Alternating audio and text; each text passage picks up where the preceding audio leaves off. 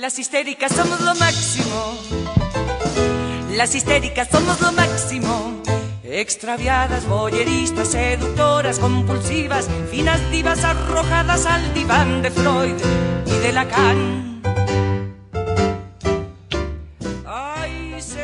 Hola, hola, hola, ¿qué tal? ¿Cómo les va? Un nuevo episodio de La Lata para compartir esta semana que si bien tuvimos un fin de semana XXL, ahora vamos a tener una semana XXL. Esta semana se nos viene de lunes a viernes. ¿Qué haces, Agus? ¿Cómo te va? Hola, Carlita, ¿cómo estás? Y bien, tratando de acomodarme, de decir, bueno, esta semana es entera, no tenemos fin de semana largo y a ver qué vamos a hacer y dónde vamos a descansar y qué sé yo, porque, viste, nosotros seguimos laburando. Seguimos laburando, seguimos escuchando noticias, poniéndonos al día desempolvando algún que otro proyectito por ahí, ordenando. ¿Qué cantidad de proyectos que está desempolvando el gobierno? Y te tira títulos. Y pavimentaciones, una muy importante, la del inicio del Parque Nacional, otra muy importante y muy esperada, lo de la aduana, para poder conectar con la aduana de Chile, que son poquitos kilómetros, pero viene lento el tema. Muchos años. La que yo no me morfo es el cruce por aguas argentina. O sea, flaco, deja de tirar títulos, todo bien. Yo los conozco a los muchachos de Fepotra, son amigos y los rebanco. Pero ese título yo no me lo morfo. O sea, lo tiraste para tapar algún quilombito, no sé qué designación, pero ese título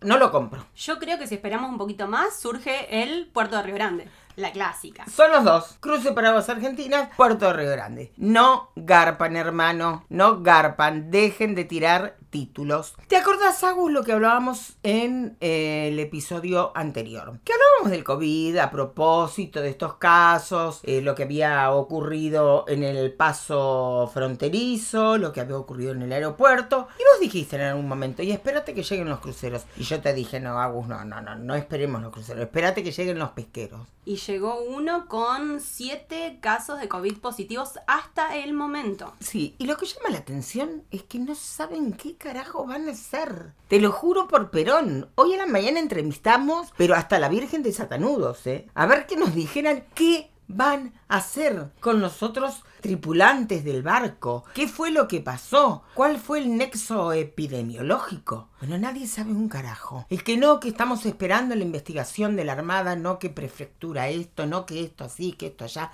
Mira, a mí me parece que la justicia federal se tiene que dar una vueltita por esta situación y ver qué pasa. Viste, la gente me escribe a veces cuando estoy en la radio y me dice, sí, Carla, tenés razón, lo que pasa es que no se quieren meter porque hacen esto para el orto y siempre lo hicieron igual. Y también Puerto tiene que ver en esto. Puerto que... Ahí aparece Murcia con esos mostachos que tiene. ¿Te imaginas a Murcia comiendo tallarines? Ay, no, las, salsitas. Yo voy a ir con un cortabarba, le voy a cortar un poquito así el biotito. Le voy a decir, Murcia, yo que te quiero tanto, porque lo conozco hace tantos años, viste, hace tantos años. Pero bueno, el tema de el fin de semana y que va a dar mucho que hablar. Ya le hicieron el test a los, todos los tripulantes que están en el barco, pero ahora esperar a cómo dan, si dan positivos, si dan negativos, si se van a, si dan negativos, ¿se van a bajar del barco?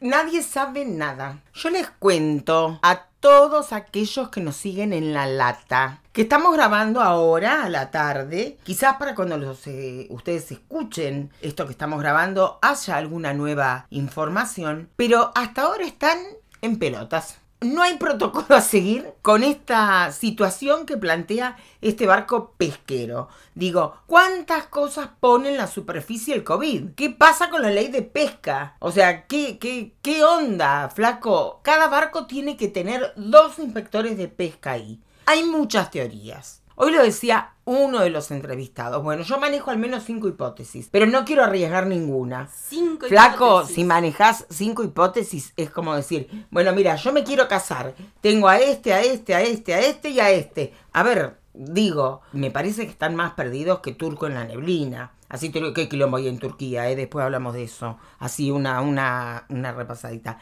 Hay tanto vacío legal. Lo que pone el COVID en superficie también es el vacío legal. La necesidad de retomar el tratamiento de las leyes fundamentales de la provincia, de las leyes que dan origen al marco normativo de temas que nunca se trataron, nunca tuvieron una ley, y en fin. Y hablando de la legislatura, ¿qué te cuento? Legislador ciudadano legisladora Martínez Allende, cómo le están dando a la provincia vieja, ni que hubiera elecciones ya. ¿Cómo están trabajando Están acá trabajando, para allá? ¿eh? Reunión, reunión, reunión, Uh, reunión, reunión, reunión, reunión. Y van, y van, y van, y van, y van a Tolwyn, y van a Río Grande, y van, y vienen, y le meten con tutti, ¿eh? Le están encarando. Igual en la legislatura no son los únicos que le están dando y dando No. y dando. No, no. Parece que aprendieron la lección.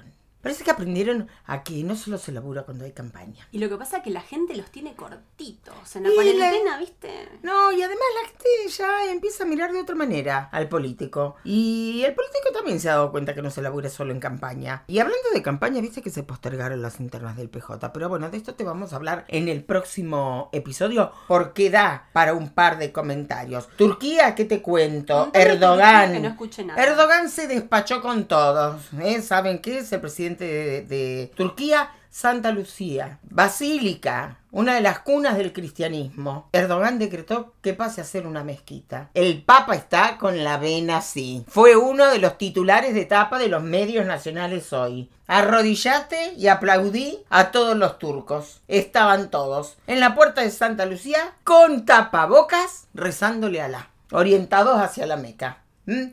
Este fue uno de los kilómetros internacionales que vale la pena contarlo. ¿Qué titulito dentro de la pandemia? No, y quien más, quien menos se ha dado una vueltita por Turquía, ¿por qué? Por cuestiones de seguridad, pasó a ser en algún momento destino turístico barato, porque al no ser país seguro te bajan los codos. Ahora no puedo ir a ningún lado. Ahora no te puedes olvídate. ni a la esquina. A. Parece a Tolwyn A a los centros invernales que tuvieron mucha actividad este fin de semana largo, afortunadamente. Esto lo dijo el titular de la Cámara de Turismo, Ángel Brisieli, que este fin de semana hubo mucha actividad en los eh, centros invernales y la verdad que yo celebro, Sí, celebro supuesto. esto porque vienen de una malaria Mucho y turismo van a seguir. igual. Estuvimos recorriendo la ciudad y mucha gente tirándose en trineo, no gastando demasiado. Por ahí, bueno, le pedimos a la gente que tenga un billete que vaya a tomar un cafecito a alguno de los centros invernales, que pague alguna clasita de esquí, como para invertir un poquito en nuestra provincia. El que El puede. que puede, el que se puede dar ese privilegio en esta situación. Porque recordá que los sueldos se los subieron solo los funcionarios. No hay demasiada mejora salarial ni en el haber previsional, pero el que puede, es cierto, está haciendo un turismo interno gasolero, se lleva el trineito, lo lleva el nene, termito, mate, qué sé yo, no sé qué. Pasea un poquito. Pasé un poquito, pero bueno, de todos modos las palabras de Brisigeli fueron alentadoras. En Tolwyn también, muchísima, muchísima, muchísima actividad, mucha gente que ha ido, eh, bueno, hablando allí con gente del lugar, algunos lugares nuevos que abrieron, yo no me voy a pasar mi propio chivo, pero ya les voy a contar. Así que se espera, bueno, poder reeditar esto el próximo fin de semana, aunque no sea fin de semana largo, y que haya un alguito más de actividad gastronómica, que hay muchos lugares cerrados. Creo que la nieve para los centros invernales viene de 10, porque estaba faltando nieve. Así que ahora